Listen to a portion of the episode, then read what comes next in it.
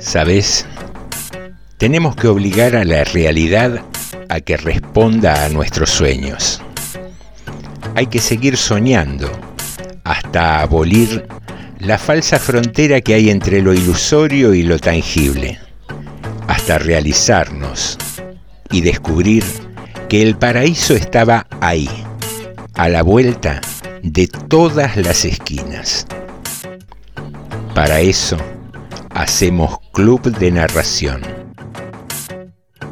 Cuando sale el sol, ¿dónde va la luna? Me pregunto. Y en sus ojos vi todo el universo hablándome a mí.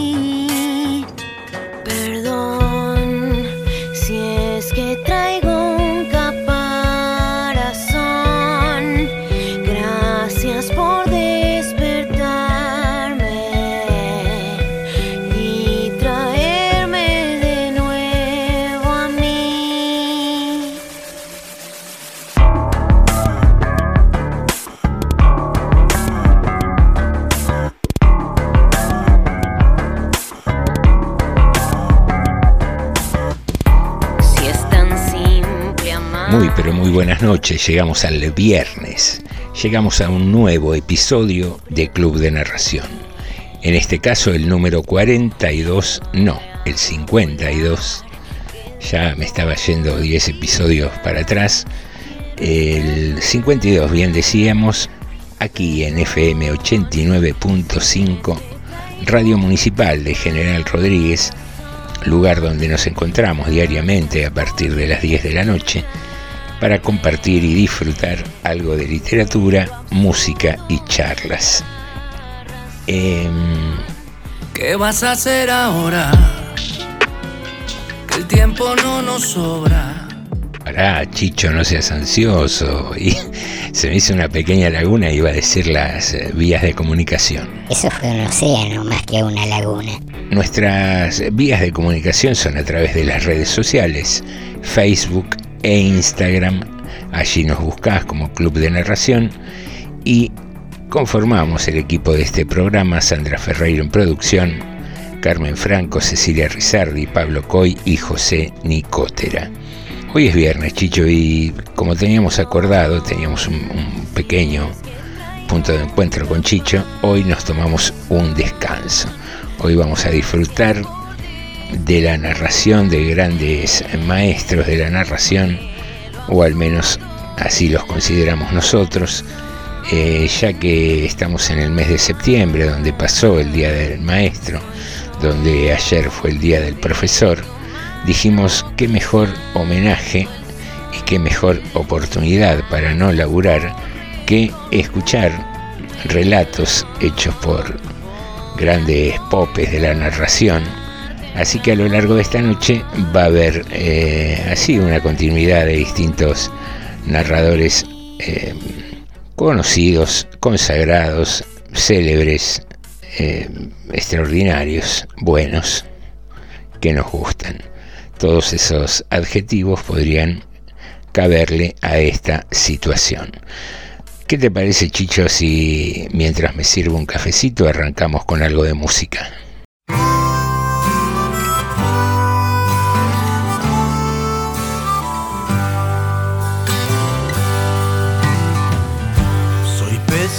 Bailarín, excepto cuando eso. Egresado sin honores de labios de ocasión. Experto no me consta, aburridor confeso. Estado civil francotirador. Al galope bajo una llovizna de recuerdos. Cruzo hasta mi pasado a buscar quién sabe qué y me esperan en fila y más guapas que nunca las mujeres que por bobo perdí nunca tendré perdido por perdido, yo me pierdo por ahí.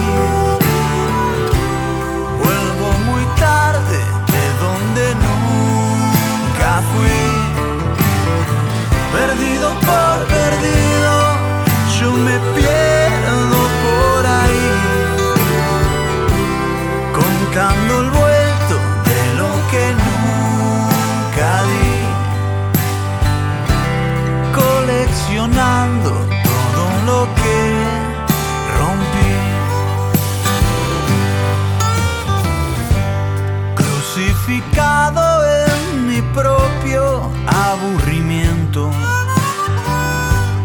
Cambio de lugar los muebles del corazón. Y aunque estoy muy lento para canchas de once, si hablamos de escotes,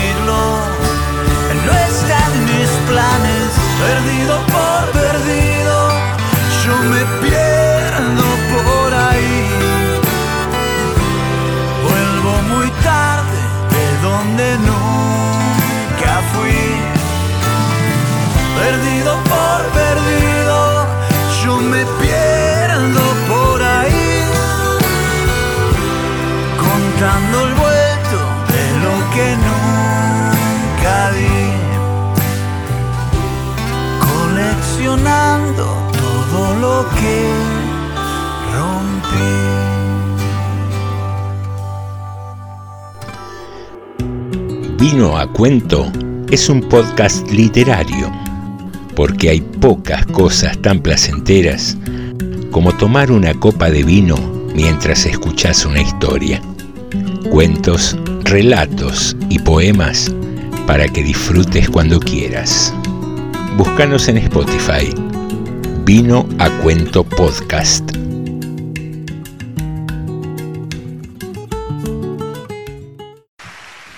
Dios tomó forma de mendigo y bajó al pueblo. Buscó la casa del zapatero y le dijo, hermano, soy muy pobre, no tengo una sola moneda en la bolsa. Estas son mis únicas sandalias y están rotas si tú me hicieras el favor. El zapatero le dijo, estoy cansado de que todos vengan a pedir y nadie a dar. El Señor le dijo, yo puedo darte lo que tú necesitas. El zapatero, desconfiado, viendo un mendigo, le preguntó, ¿tú podrías darme el millón de dólares que yo necesito para ser feliz? El Señor le dijo, yo puedo darte diez veces más que eso, pero a cambio de algo. El zapatero preguntó, ¿a cambio de qué? A cambio, a cambio de tus piernas. El zapatero respondió, ¿para qué quiero yo diez millones de dólares si no voy a poder caminar? Entonces el Señor le dijo, puedo darte 100 millones de dólares a cambio de tus brazos. El zapatero respondió, ¿para qué quiero yo 100 millones de dólares si ni siquiera voy a poder comer solo? Entonces el Señor le dijo, bueno, puedo darte mil millones de dólares a cambio de tus ojos.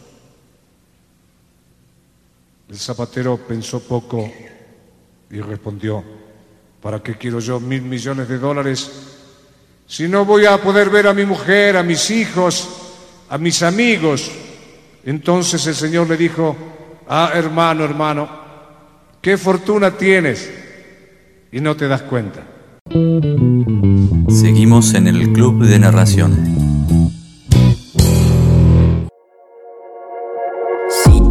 Tu puerta, si me la dejas abierta, no me frenes, estoy flayando con vos.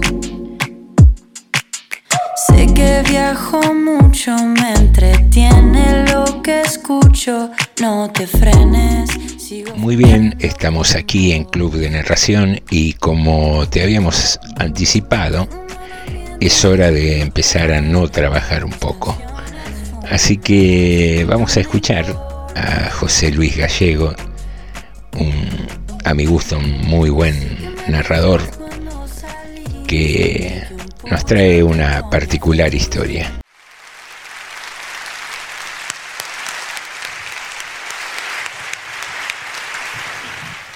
Yo soy un narrador de historias, soy un cuentero especial.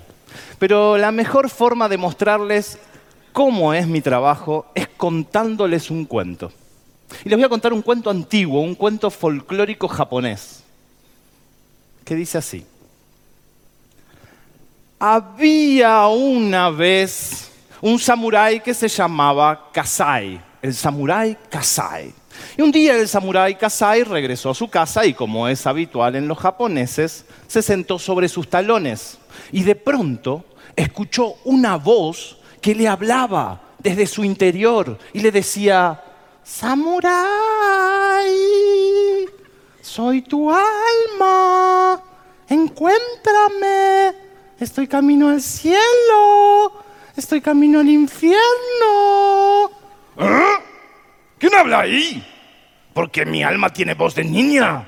¿Ah? Pero el alma del samurái no volvió a decir nada.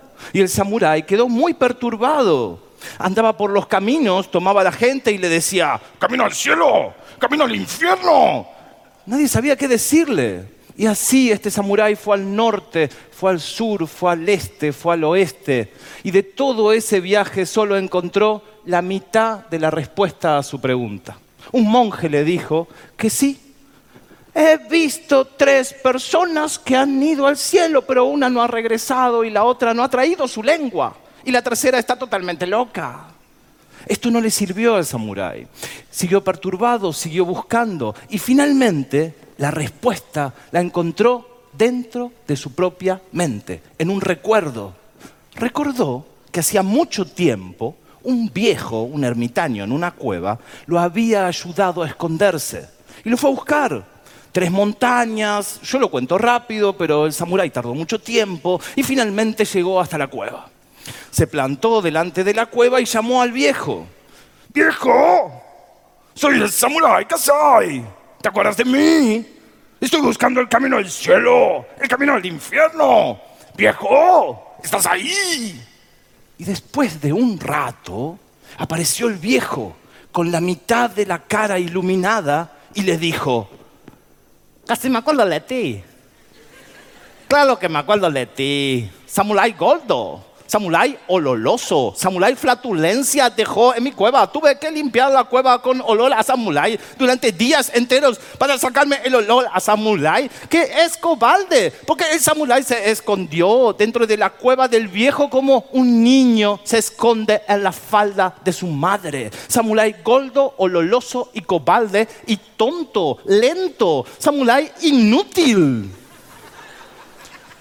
A medida que el viejo iba insultando al samurái, el samurái comenzó a enfurecerse cada vez más, cada vez más, hasta que con la vena hinchada sacó su katana afilada y en el momento en que estaba blandiendo la espada para cortarle la cabeza al viejo, el viejo le dijo, Asa, asa es el camino al infierno.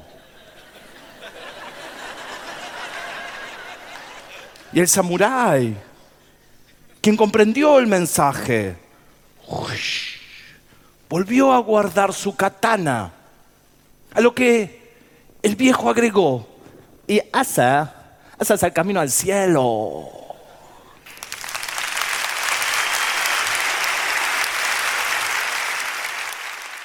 El viejo de la cueva húmeda, ese viejo, marcó en la imaginación del samurái una línea, como si fuera una pincelada. Y de un lado de esa línea quedó el bien, la bondad, la comprensión, la paz. y del otro lado quedó el infierno, la violencia, la guerra. A veces, como narrador oral, yo también marco esa línea y otras dejo que la marquen mis oyentes. Pero la mayoría de las veces esa línea se marca sola.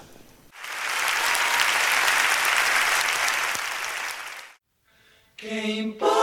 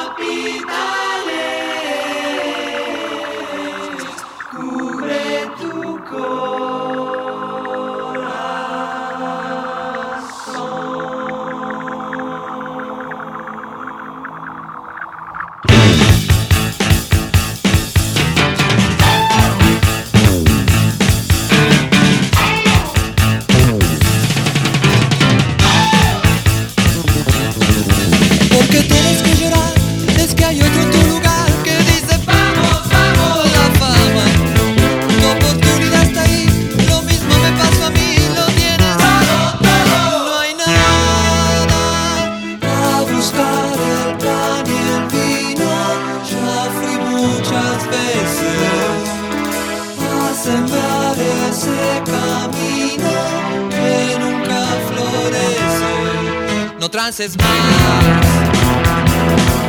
Con la cantina y con la cantora, con la televisión cantadora, con esas chicas bien decoradas, con esas viejas todas quemadas, gente remita, gente careta, la grasa inunda cual fugaceta. No se va a acabar, no se va a acabar, no se va a acabar, no se va a acabar. La casa de las capitales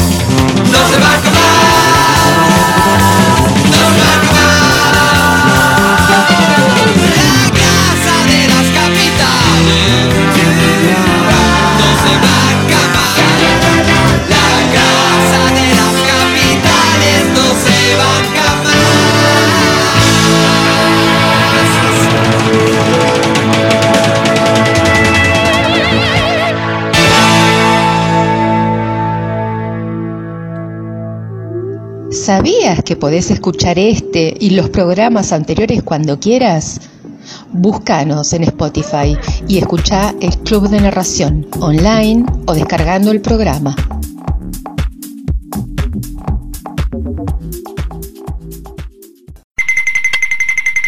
Y a propósito del racismo, no puedo resistir la tentación de leer algo que no es mío, es de un gran poeta de Senegal, Leopold Senghor, pero que yo lo incluí en el libro porque me pareció que él decía lo que yo hubiera querido decir con las mejores palabras. Es un poema que dice así, querido hermano blanco, cuando yo nací era negro, cuando crecí era negro, cuando me da el sol soy negro, cuando estoy enfermo soy negro, cuando muera seré negro, y mientras tanto, tú, cuando naciste eras rosado, cuando creciste fuiste blanco, cuando te da el sol eres rojo, cuando sientes frío eres azul, cuando sientes miedo eres verde, cuando estás enfermo eres amarillo, cuando mueras serás gris. Entonces, ¿cuál de nosotros dos es un hombre de color? Seguimos en el Club de Narración. Señuelo, hay algo oculto en cada sensación. Ella parece sospechar, parece descubrir en mí. Bueno, ¿cómo va la noche? Nosotros acá retranca con Chicho, disfrutando de cafecito, escuchando música. Y escuchar a Cerú La grasa de las capitales, cuánto hace que no escuchaba ese tema. Y, y ahí anduvo José Luis Gallego con la historia del samurái, interesante. Límite entre el bien y el mal, lo que queda de un lado y del otro. Eh, a fin de cuentas la vida es una opción continua, ¿no? Y ahora vamos a ir con otra gran narradora, Ana María Bobo. Así que te invito a disfrutarla. Yo vivo en una casa antigua en Buenos Aires, en San Telmo, en un departamento muy amplio del año 1928 y tengo la fortuna de que tiene ventanales enormes donde la luz se arroja por todas las ventanas. Pero en la cocina, el corazón de la casa, tengo un paño fijo de vidrio repartido, 12 vidrios, los originales, que tienen esa trama granulada que te permite intuir que hay un cielo despejado, intuir que hay un cielo gris, pero mm, no te deja eh, ver. Y yo en un momento me planteé, siendo la vida tan corta, ¿por qué no me daría el gusto de que el cielo me vea eh, llorándome una cebolla? No sé. Em, llamé a un vidriero y le expliqué y me dijo, no, no, eso es una, locura porque hay que bajar con una silleta por el pozo de, luz. eh, y hay que no eh, este le va no no le va a salir eh, hicieron causa común con el portero y me llevaron hasta la terraza yo insistía y el portero tiene como una contradicción porque se pone gel pero siempre tiene el mentón pegado al pecho y escuchaba que el virero me decía, ¿a usted, ¿a usted qué le cambia, señora? ¿A usted qué quiere ver desde ahí? La- eh, ¿Los caños? ¿Los cables? Eh, ¿Esta plantita de, de mala muerte? La plantita estaba en una grieta del cemento, tenía un tallo carnoso y la flor era color coral. Me ilusioné. Pero no, me dijo Sergio, el portero, porque si se entera la presidenta del consorcio. Y yo, pero ¿y cómo Sergio se va a enterar? Únicamente que se arroje al vacío y vea que yo cambié los vidrios. Y dale con que aquel le cambie, y que la rete, y que el consorcio, y que la silla. ¿Saben qué pasa? Eh, les dije en un momento. Es que yo desde la cocina de la casa de mi abuela, desde esa ventana de vidrio transparente, se podía ver, ver si venía tormenta, si las sábanas estaban secas, si un pájaro picaba la uva, si mi abuelo volvía de la quinta, se ve que toqué alguna fibra porque Isidro me dijo, está bien, le cambio uno y se lo cobra como si fueran seis. Hecho. Porque yo no soy de confundir valor y precio y porque sabía que lo hacía no solo por nostalgia, lo hacía por deseo. Ya lleva tres años el vidriecito ahí. Pero me pasó hace un mes que me desperté a las 3 de la mañana y sin prender la luz y entré a la cocina. Y de pronto vi que la luna llena, teniendo tanto cielo y tanta noche por delante, estaba posando para mí, encajada en el vidrio, posando para mí entre las 3 y 10 y las 3 y 20 de la mañana. No tener el teléfono de Isidro. ¿A usted qué le cambia, señora? ¿A usted qué le cambia? La vida me cambia, Isidro. Porque ya sé que sábanas no, racimos no, pero como en la casa de mi abuela, en noches de luna llena, la luna sí. La luna sí.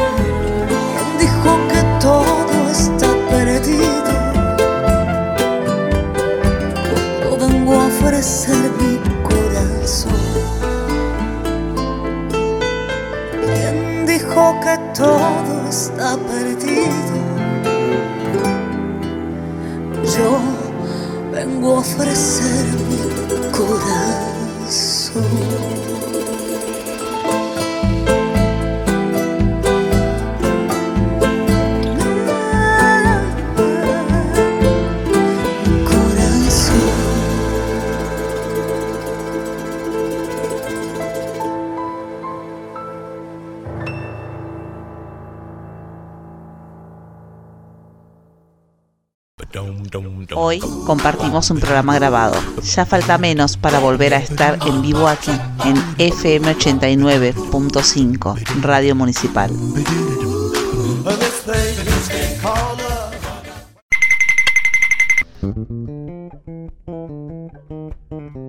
70 balcones hay en esta casa.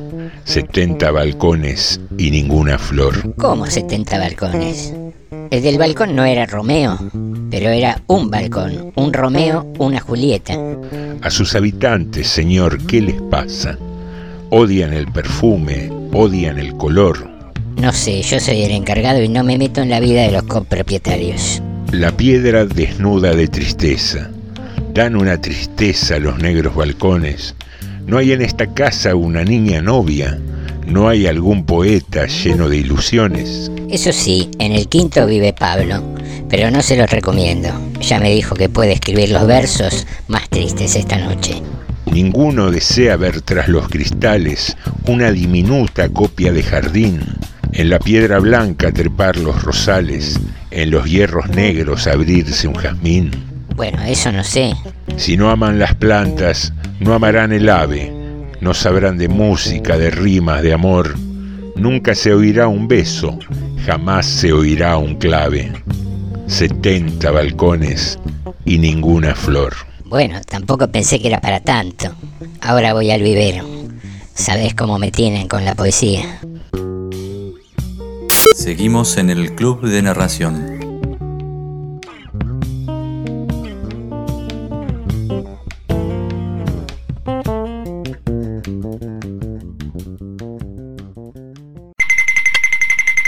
Curiosidades, curiosidades Curiosidades. en Radio Municipal. Un hashtag Un hash, un hash, un hashtag. o etiqueta es una palabra o frase clave. Técnicamente, es una cadena de caracteres formada por una o varias palabras concatenadas precedidas por el símbolo numeral.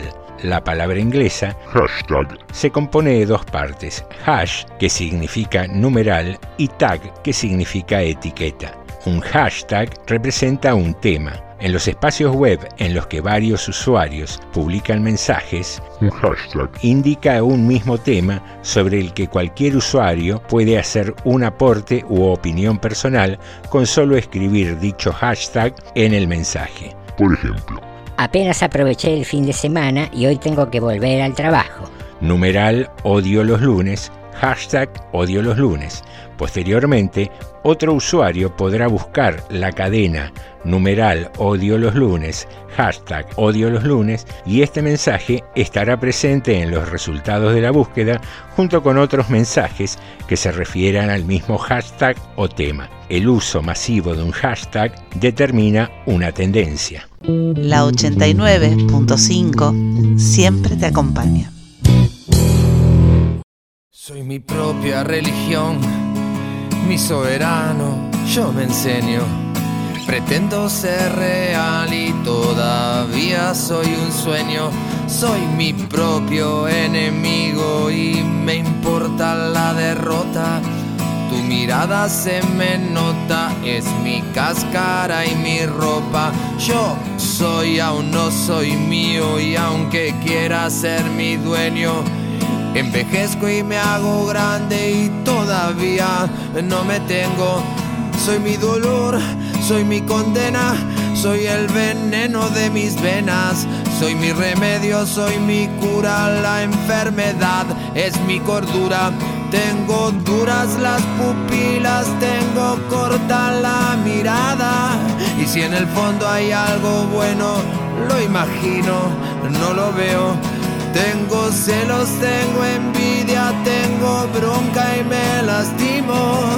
No piensen que soy humilde, yo solo me subestimo.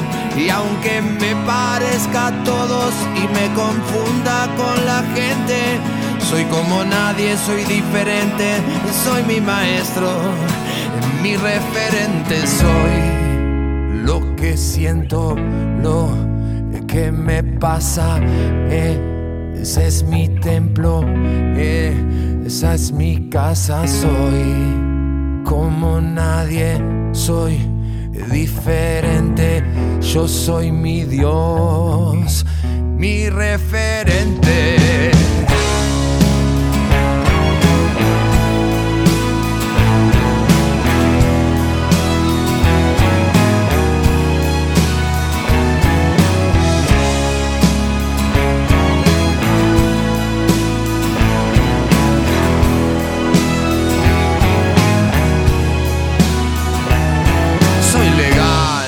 Clandestino, un cordero y un asesino. Munición sin escopeta, un caballo salvaje en una carreta. Soy leal, soy celoso, tengo códigos como un mafioso. Los dementes me acompañan, mis amigos no me extrañan. Soy temerario, perseguido, mal pensado, retorcido. Estoy enfermo de humanidad, bebiendo luz de la oscuridad.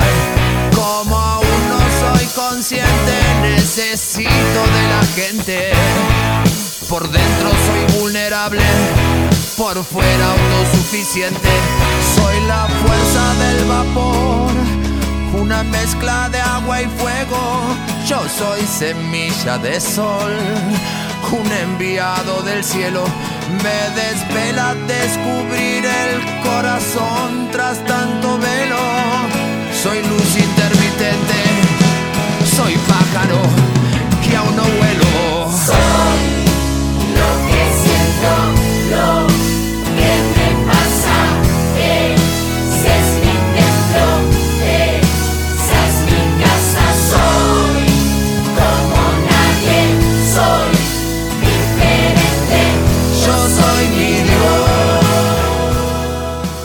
Muy bien, aquí seguimos disfrutando en esta noche de viernes, eh, muy cerca de la primavera ya, ¿eh? el lunes arranca la primavera. Qué, qué cambio, ¿no? Con el tema de la pandemia y los barbijos. ¿Qué pasará con, con ese mito de oler las flores, sentir los, los perfumes que van apareciendo con la, con la vegetación? y cómo, cómo se va instalando ¿no? el, el tema del barbijo. Casualmente el otro día estaba viendo una serie y en un momento, una serie de época, en un momento un grupo va a atacar a, alguien y, y no se querían dar a conocer, entonces estaban todos enmascarados, pero era simplemente un barbijo lo que llevaban puesto. Pero vos fíjate la, cómo uno va asimilando ciertas costumbres, como ver ahora a la gente por la calle con barbijo, que no me pareció en la imagen que veía algo raro. No, no llegué a captar en un primer instante que los tipos estaban ocultos para hacer ese ataque que querían hacer en la trama de la, de la serie, sino me pareció normal que estuvieran con barbijo, muy, muy loco. Bueno, más allá de esto, que es un hecho insignificante, vamos a escuchar ahora a Ana Padovani. Soy Ana Padovani, actriz, narradora de cuentos. Voy a decirles un texto de Julio Cortázar que se llama La inmiscusión terrupta, donde él inventa una lengua la que llama gíglico. Y así como él jugaba con las palabras, yo juego con las voces, de modo que este texto va a ser dicho por Catita y Pepe Arias. Como no le melga nada que la contradigan, la señora FIFA se acerca a la tota y ahí nomás le flamenca la cara de un rotundo mofo.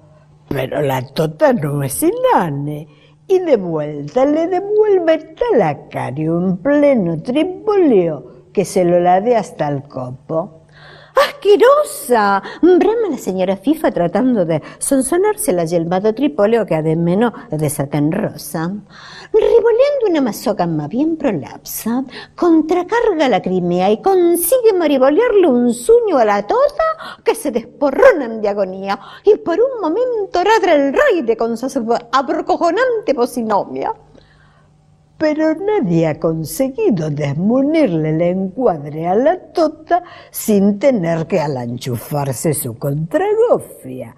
Y así pasa que la señora FIFA, Compré una plica de miércolanas y cuatro peticuras de esas que no te dan tiempo al vocifugio. Y en eso están, arremolgándose de ida y de vuelta, cuando se ve presivenir al doctor Fero, que se inmoluye en clótubo entre las gladiofanta. ¡Pa allá! ¡Pa allá! Con el elegantorium sujetirando de las desmecrenzas empebufante.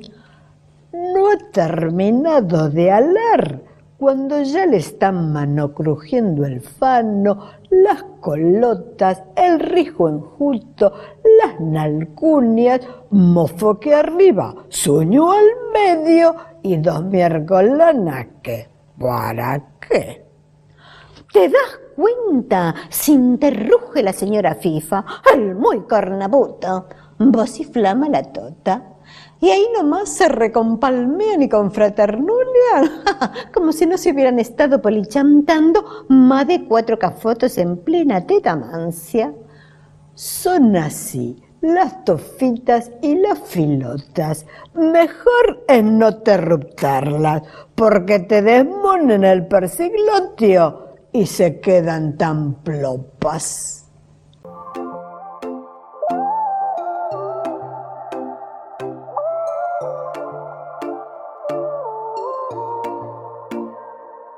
Tu familia no me quiere, dicen que soy lo peor, que estar conmigo es un error y mi amor no te conviene. Te acusan de ser mujeriego, pero yo no lo veo así.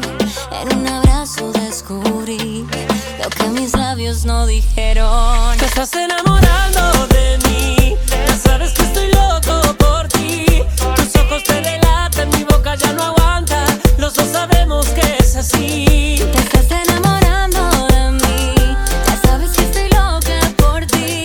Espera la mañana, solo tenemos ganas, porque tenemos que mentir. Oh, voy por ti, no. Sé que te han dicho que soy mujeriego, pero te juro que por ti he cambiado. Lo jures que yo te lo creo. Para mí siempre fuiste el indicado.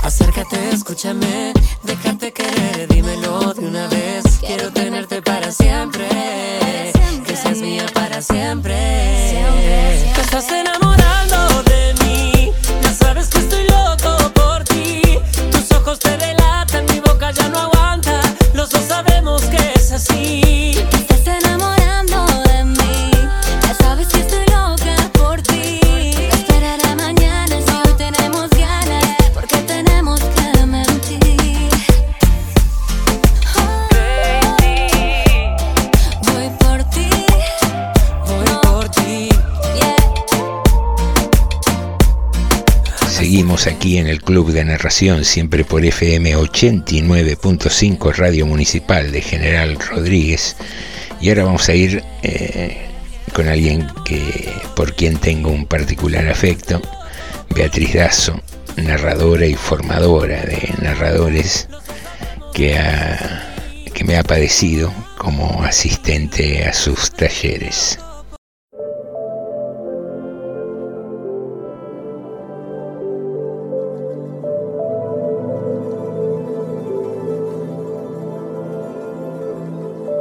Desde que Juan vio por primera vez a Camila, no dejó de pensar en ella. Pero no sabía cómo hablarle. Cada vez que quería decirle algo se quedaba sin palabras. Además de su timidez, lo separaba de ella un río. Para los adultos no era más que un arroyo en medio del campo, pero para Juan era caudaloso como el Nilo que había visto en una foto de su libro de lectura. Le habló a Palito de sus dudas, el perro negro y escuálido. Solo lo miró de reojo y siguió caminando a su lado. Pensó en contarle a su hermano mayor, pero tuvo miedo de sus burlas. Una tarde se acercó a su madre que estaba sentada a la sombra del paraíso, pero ella lo atajó. ¿Me esperas un ratito, Juan? Estoy tratando de escribir una carta y cuando no se tiene la costumbre es difícil encontrar las palabras. Eso era algo que Juan podía entender. ¿A quién le escribís? Al tío Benito. ¿Y se lo vas a dar cuando venga? Se lo voy a mandar por correo, sonso. Ahora déjame. Anda a ver si puso la bataraza. Juan salió al campo y fue hasta el sauce. Sus ramas bajas se hundían en el canal. Desde ahí veía la casa de Camila y a veces, con suerte, a ella cuando iba a buscar agua. ¿Cómo podría ser para mandarle una carta tan secreta que solo la pudieran leer ellos dos? Al rato se echó boca abajo y miró su reflejo deformado por el agua. La superficie entre los remolinos barrosos parecía un pizarrón que se movía. Siguió con los ojos el curso de una ramita. La corriente la llevó hacia la otra orilla y la acercó al muelle de Camila. Se quedó pensando. Una idea le daba vueltas y más vueltas en la cabeza hasta que le bajó por el cuello, saltó sobre el hombro y se deslizó por el brazo hasta su mano. La mano se cerró. Un dedo solo se hundió en el agua y escribió lo que Juan pensaba. El aprendizaje fue difícil, pero el tiempo y la práctica hicieron de Juan un maravilloso escritor de ríos. Nunca se olvidaba de lo que había escrito. Apenas movía la mano, las palabras fluían. Juan contaba sobre las cosas que conocía, el paisaje, la gente del campo y sobre sus propios sentimientos. A veces, cuando el agua venía brava, la escritura se contagiaba y se hacía más atropellada. Los pensamientos de Juan remolineaban entre ramitas y hojas marchitas. Rodeaban un meandro y se perdían de vista hacia el pequeño muelle de la casa de Camila. Juan fantaseaba que ella se sentaba en los tablones, leía en el agua lo que él le había escrito y que un día se animaría a contestarle. Una tarde, un ruido a sus espaldas detuvo su escritura. Entonces vio a su madre con las manos en el delantal y leyendo sus palabras en el agua. Hoy mismo le voy a pedir a tu padre que te traiga hojas y lápices nuevos, dijo. Esas palabras tan hermosas que le regalás al río merecen un mejor lector que este sauce viejo. Juan no supo qué contestar. Antes de la interrupción acababa de escribir. Y somos dos, vos y yo, a la orilla de un río de palabras. Le parecía imposible que su mamá hubiera alcanzado a leer algo, pero no sabía cuánto tiempo llevaba ahí. En su cuaderno nuevo descubrió que los renglones también eran como un río por donde podían correr las ideas. La diferencia era que allí podía leerlas cualquiera, una y otra vez. Las historias de Juan pasaron de las manos de la madre a los ojos sorprendidos del padre, al escritorio despintado del maestro, al despacho del intendente y llegaron a los pasillos del Ministerio de Cultura. En algún momento alguien sugirió la idea de publicarlas y se volvieron libros. Las historias arrastraron a Juan y lo sentaron al cabo de un tiempo frente a una pila de ejemplares con olor a pegamento en medio de una presentación en Buenos Aires. Firmó cada libro variando apenas la dedicatoria, para Esther, para Dalmiro, para Enrique, pero ninguno para Camila. Y la madre de Juan contaba a quien quisiera escucharla o no. Yo lo descubrí. Me llamaba la atención verlo siempre con nueve dedos sucios y uno limpio. Un día lo seguí. Así me enteré que escribía en el agua. Llegó el tiempo de volver. Mucha gente del pueblo fue a esperarlo a la estación para felicitarlo. Juan les agradeció con medias palabras, pero apenas pudo, tomó el camino de su casa. El orgullo de sus padres era bueno y saber que en la ciudad lo presentaron como una promesa literaria estaba bien, pero tenía ganas de volver a hundir las manos en el río que se llevaban sus palabras. Como siempre, fue a tirarse bajo el sauce mirando la corriente. Tardó un rato en alzar la vista y mirar hacia el muelle. No había nadie. Sintió un dolorcito en el pecho, trató de no darle importancia. Después de todo, lo único que él había hecho era mover el agua con un dedo. Juan se quedó sentado un rato largo mirando la corriente, hasta que detrás de él alguien dijo, quiero pedirte un favor. Al principio no supo si darse vuelta o tirarse de cabeza al agua, porque reconoció la voz de Camila. Se secó los ojos con la manga, tomó aire como pudo y giró. Camila puso entre ellos un frasco grande, lleno hasta arriba con agua de río. Acá te traje tus cartas, le dijo. Ahora me gustaría que las escribieras de nuevo en papel para poder leerlas muchas veces. Y le sonrió.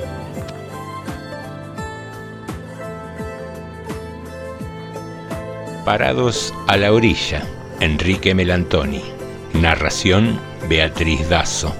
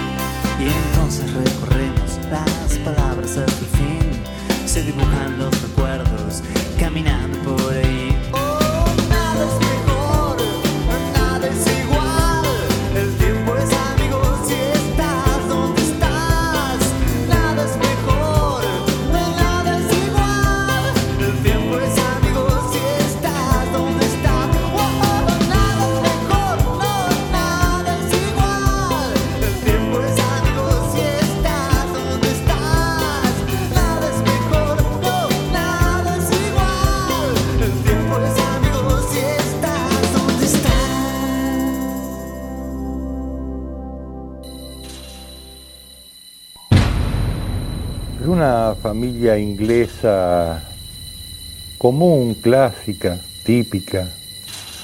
Es el hombre, su esposa y un hijo grande que vive con ellos. Él trabaja en una fábrica. Él eh, es un buen pibe, hace chistes, un jodón. Hace una noche horrorosa, una tempestad, hace frío, sopla el viento con toda la furia, llueve a baldazos. Están esperando a un amigo que va a venir de visita, es un militar que ha vivido muchos años en la India, vendrá, no vendrá. Mientras tanto, el, el hombre y su hijo juegan al ajedrez jaque. El hijo le gana facilísimo, el viejo está chinchudo, mate, golpean a la puerta y entra el militar. Vendrá, no vendrá. En realidad es un hombre joven, pero está prematuramente envejecido, tiene el rostro hermético, sellado. Se sienta, lo invitan con whisky, hasta que no se toma el tercer whisky, no empieza a hablar de nada. Tiene el rostro absolutamente sombrío. Che, pero hablanos un poco de la India, las aventuras que has tenido. A mí me hubiera gustado mucho conocer la India. Mira, agradecé que no la conoces. La India es un país complicado, te recomiendo que nunca la visites, donde a veces ocurren cosas horribles, tiene el rostro hermético, sellado. Yo conocí a un hombre muy santo que puso una maldición sobre una patita de mono, una patita disecada, jaque, la tengo acá, y la saca de un bolsillo. Aparentemente es una, una patita momificada, chiquita, sucia, vulgar. Él quería demostrar que el destino no puede cambiarse cuando está muy marcado. Y que cuando a pesar de todo lo cambias siempre es para mal. Tres hombres podían pedirle tres deseos cada uno a esa patita. El primero que fue dueño de la pata, la tengo acá. No sé cuáles habrán sido sus dos primeros deseos y la saca de un bolsillo. Así conozco el tercero. Pidió la muerte, una pata común, momificada. ¿Y vos pediste los deseos? Sí. ¿Te fueron concedidos? Para mi desgracia, sí. El militar trata de advertirle seriamente. Lo mejor que se puede hacer con esta porquería es tirarla al fuego. Y la quiere tirar a las llamas, que está encendida la chimenea, y el hombre lo ataca. No, ¿qué vas a hacer? Quemarla. No, pero si no la vas a usar, si ya no, no podés pedirle más deseos, dámela a mí. Escúchame, escúchame bien con atención. Yo no quiero la responsabilidad de que a vos te pase algo. Y si vas a pedirle de todas maneras, y a pesar de mis recomendaciones, que sea algo lógico. Bueno, dámela, que si yo la pongo acá arriba de la repisa. Ni siquiera sé si le voy a pedir algo. Lo más probable es que no. Dale, pedile, pedile, pedile. Transcurre la noche. Finalmente el hombre, el militar se va. Me dijo es un jodón, un chistoso. Hace chiste. Bueno, papá, podrías pedirle ahora alguna cosilla a la patita para aumentar tu felicidad. Dale, pedile, pedile. No se me ocurre nada para pedirle. Lo tengo todo. Bueno, pero podés pedirle 200 libras, así levantás la hipoteca, así serías completamente feliz. Dale, pedile, pedile, pedile. ¿Qué perdés? El hijo le gana facilísimo, mate. La agarra el hombre y dice, se siente un idiota, ¿no? Quiero 200 libras. ¿Qué te pasó? Pasó algo muy raro, sentí que se movía, como si fuese una pequeña serpiente. Dale, pedile, pedile, pedile. Ah, es tu imaginación. No sé, no sé si fue mi imaginación. El hijo es un jodón, un chistoso. Pero ¿y dónde están las 200 libras que no las veo por ningún lugar? Hace chiste. No, se van a dormir por la mañana. El hijo se levanta tempranito, se va a la fábrica. No sé si fue mi imaginación. Pasan unas cuantas horas y al rato ven que afuera hay un hombre, un desconocido. Se notaba que tenía que llamar y no quería. De todas maneras va y, golpea. Vengo de la empresa eh, donde trabaja su hijo. ¿Qué pasó? Dale, pedile, pedile. ¿Qué perdés? Hubo un accidente. Lo agarraron las máquinas. Por favor, no se la agarren conmigo. Eh, La empresa me ordena que les diga que trata de compensarlos, aunque sea económicamente de alguna manera. Eh, en fin, 200 libras. El hombre se desmaya. Pasan 10 días, es otra vez de noche. Afuera hay otra tormenta, hace frío. Y la mujer le dice, ya no aguanto más que no esté mi hijo. Quiero que vuelva. ¿Te volviste loca? ¿Cómo, va a volver si está muerto? No me importa, no me importa nada. Agarrás la pata de mono, se lo vas a pedir. Y le pedís que me devuelva el chico que me quitó. Dale, pedile, pedile. Pero vos, vos no sabés lo que estás pidiendo. Lleva 10 días de muerto. No me importa nada. Yo no te dejé verlo en el ataúd. Estaba completamente destrozado por las máquinas. Se lo vas a pedir. Imagínate cómo será ahora, después de 10 días. El hombre horrorizado, ¿viste? La mujer no está en sus cabales. Para su profundo horror, va y obedece. Quiero que mi hijo vuelva. Al rato en el porche se escuchan los pasos. Luego golpes en la puerta. ¡Oh! ¡Oh! Es él, es él que vuelve, dice la mujer alborozada. Ha vuelto mi chiquito, mi niño. Mi niño ha vuelto. El hombre está absolutamente desesperado, no sabe qué hacer porque ya se imagina lo que, lo que se viene. Estaba completamente destrozado por las máquinas. Y la mujer en el apuro no da con la traba de la puerta, se equivoca en su desesperación para hacer entrar a su hijo. Cosa que aprovecha el marido para agacharse tanteando en la oscuridad, por fin da con la pata de mono y le pide el tercer y último deseo. Quiero que se vaya, que vuelva al lugar de donde salió. Entonces se escuchan los pasos que se retiran. Cuando la mujer por fin logra destrabar la puerta y abrirla, afuera está nada más que la tormenta. Nada más. La pata del mono. W.W. Jacob.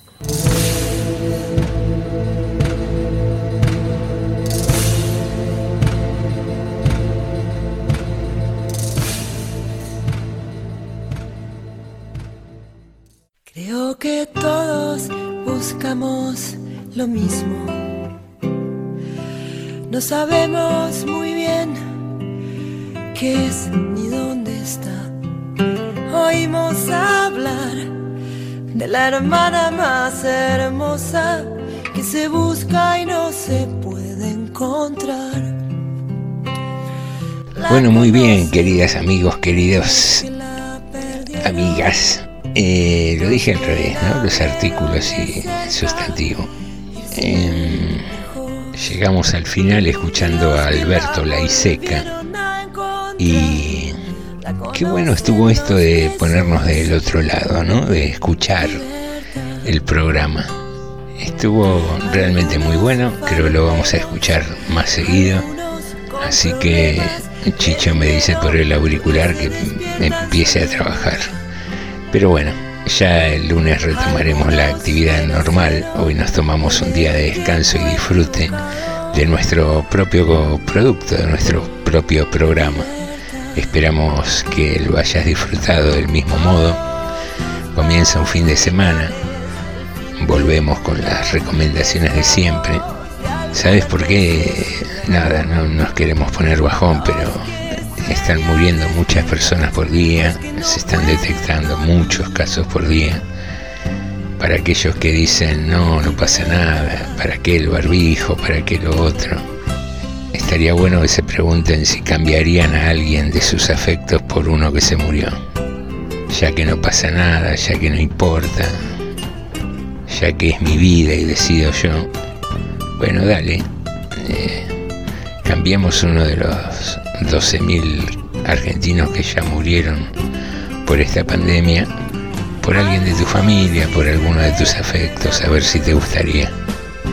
Cuidémonos mucho, todos, que es la mejor forma y, y básicamente porque nadie va a hacerlo por nosotros.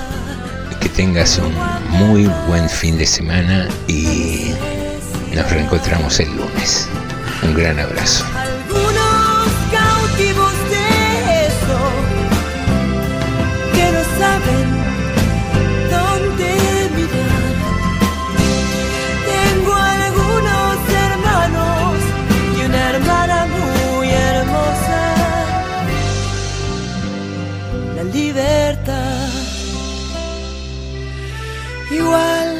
Papo.